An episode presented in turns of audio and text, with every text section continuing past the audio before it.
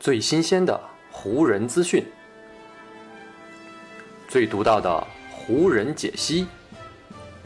欢迎收听湖人球迷电台。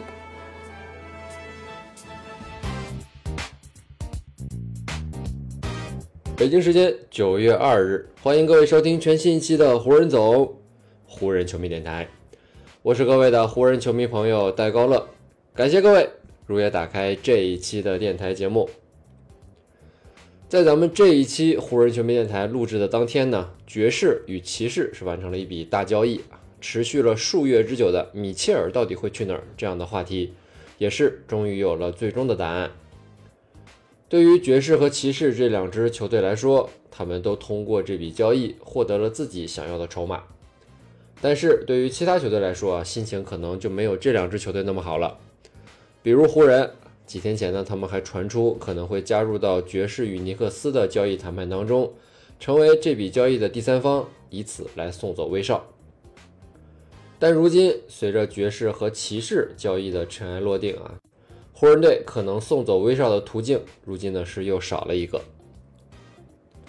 时间呢正在一分一秒的流逝，在进入到九月之后啊，训练营已经是正式进入到倒计时阶段了。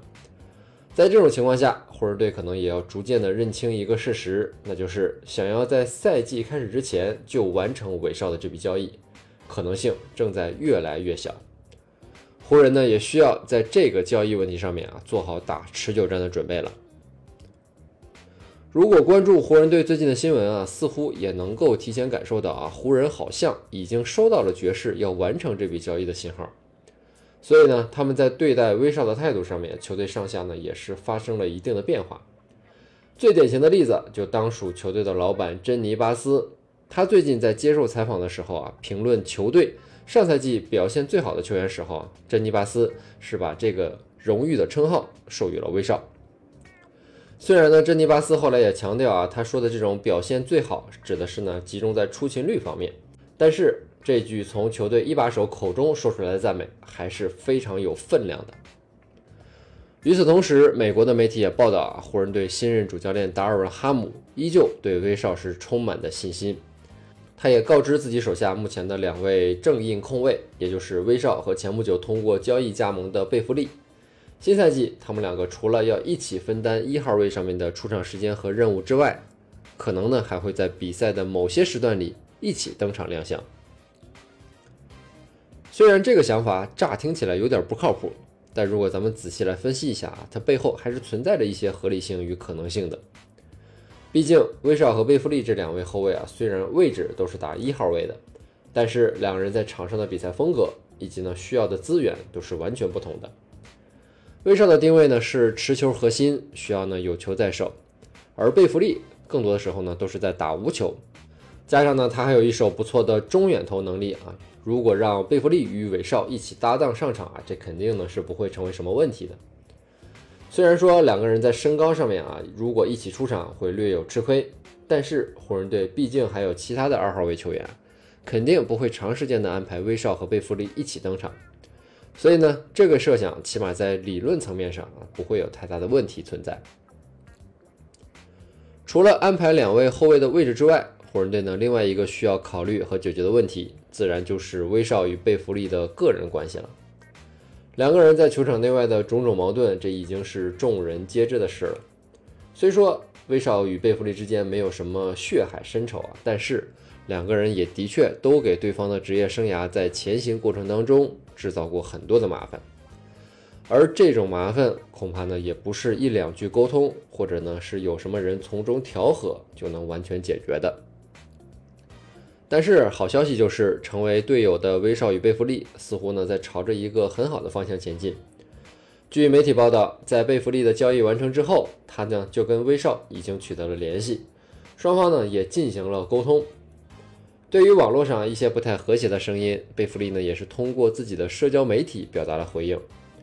贝弗利呢在转发了一条推特之后啊是这么写的：“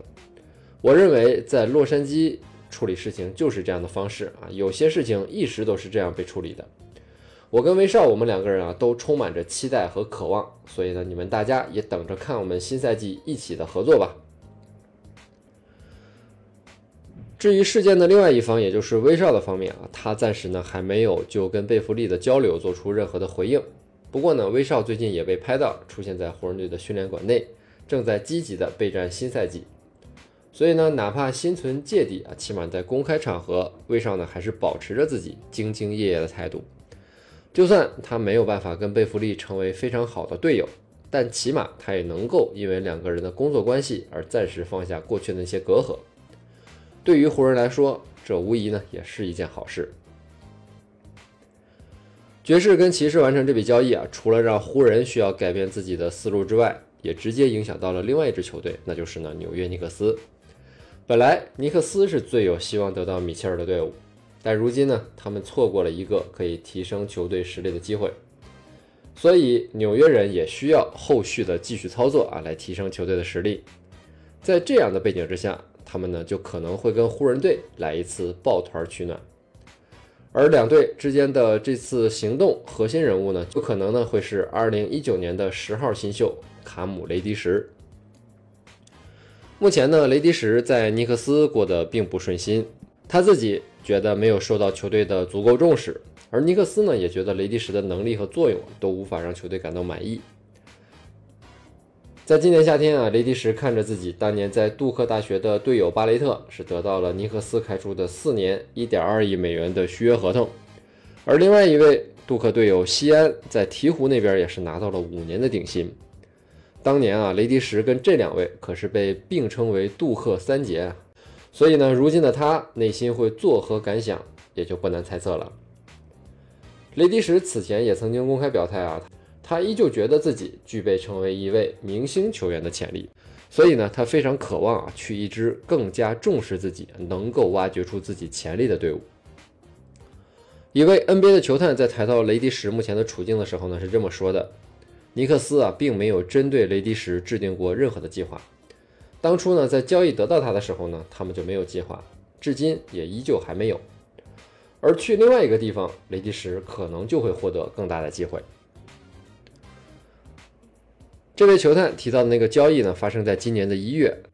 当时老鹰呢是打包了雷迪什、所罗门希尔一个2025年的次轮选秀权，以及呢部分现金，从尼克斯呢换回了凯文诺克斯以及一个未来受保护的首轮选秀权。从这样的交易筹码上，咱们也能够看出啊，雷迪什在老鹰和尼克斯这两支球队眼中的价值，的确呢都不是太高。其实，在二零二一到二二赛季的前半段，也就是呢雷迪什在老鹰效力的那段期间，他在场上的发挥已经是呢有了不小的提升和进步。雷迪什赖以生存的三分投射也是正在慢慢恢复到他在大学时代的精准度。上赛季为老鹰出战的三十四场比赛当中，雷迪什呢是投出了百分之三十七点九的三分球命中率，场均呢可以为老鹰贡献十一点九分。不过呢，老鹰也不想再等待雷迪什成长了。于是呢，就通过交易把他送去了纽约。来到纽约之后，雷迪什的状态啊又一落千丈了。在代表尼克斯出战的十五场比赛当中，雷迪什场均出战时间仅有十四点三分钟，而他的三分命中率呢，则是狂跌至百分之二十五点八，场均得分也只剩下了六点一分。后来到了今年三月，雷迪什的右肩膀是出现了伤病，这也让他提前告别了后面所有的比赛。这样的表现啊，以及身体状态，其实真的很难让尼克斯感到满意，所以呢，也萌生了要把雷迪什通过交易送走的念头。对湖人来说，雷迪什的这个三分投射能力，可能呢就是他们如今看重和需要的。虽然雷迪什进入 NBA 之后啊，伤病比较多，但身高两米零三的他，如今呢，毕竟也只有二十三岁，的确还有很大的潜力是可以挖的。加上雷迪什本身也在执行一份新秀的合同啊，并不会给湖人队的薪金上带来太大的压力，这也是为什么这笔交易流言会被传出的一个原因了。还有另外一点啊，雷迪什也是克拉奇体育的客户，里奇保罗是他的经纪人啊，所以呢，在这层关系的作用下啊，说不定雷迪什与湖人，在某个时段也会呢携手共进。好，以上呢就是本期节目的全部内容了。再次感谢各位朋友今天的收听啊，也谢谢各位今天的时间。如果你觉得我的节目做得还不错，就请你关注和订阅我的这张专辑吧。另外呢，也希望各位能够把我的节目分享出去，让更多的朋友听到咱们的湖人球迷电台，让更多的朋友加入到咱们湖人球迷的大家庭当中。湖人本赛季的比赛虽然已经告一段落，但咱们湖人球迷电台的节目不会停歇，就让我们下一期湖人球迷电台再见吧，拜拜喽。